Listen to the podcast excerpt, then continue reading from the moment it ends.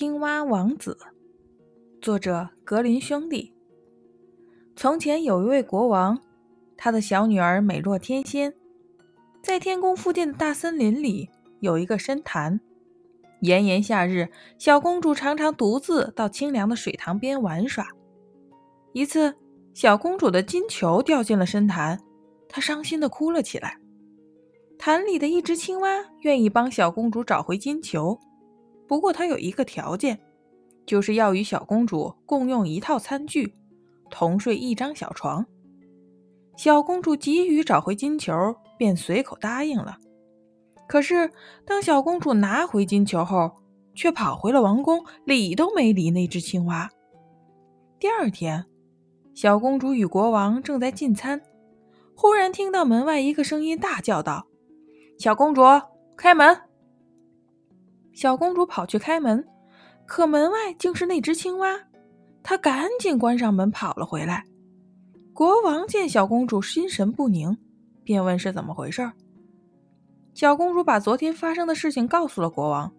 国王听了以后，严肃地说：“一个人必须信守自己的诺言。”于是，小公主不得不把门打开，请青蛙进来和自己一起用餐。用完餐。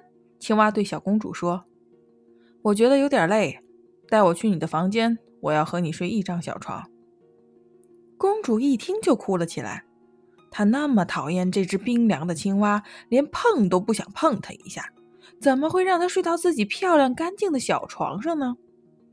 这时，国王生气地对小公主说：“他在你最困难的时候帮助了你，你不应该瞧不起他。”小公主只好把她带到卧室，放在了墙角里。小公主刚躺倒在床上，青蛙就跑来要求她把自己也放到床上。这一下公主可忍不住了，捏起青蛙，使劲的朝墙上扔去。可是那只青蛙落地时，竟变成了一个英俊的少年。原来他是邻国的王子，被邪恶的巫婆施了魔法，才变成了丑陋的青蛙。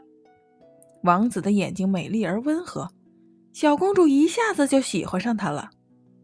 就这样，青蛙王子成了小公主的好朋友，后来还成了她的未婚夫呢。